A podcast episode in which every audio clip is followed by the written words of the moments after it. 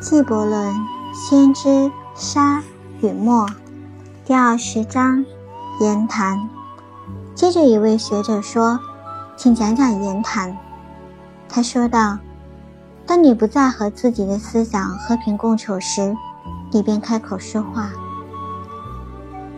当你不能再再在自己内心独处时，你便待在唇间。声音是一种转移和消遣。”在你的许多言语中，思想半遭谋杀，因为思想是空中之鸟，在语言的樊笼里，也许能张开双翼，但却不能飞翔。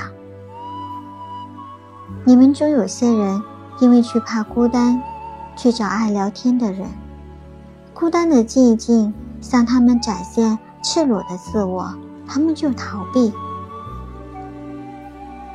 还有那些想说话的人，不知不想，却揭示了一种自己也不能理解的真理。也有一些人真理在握，但并无诉诸语言。在这些人的心胸，精神存在于有节奏的沉默中。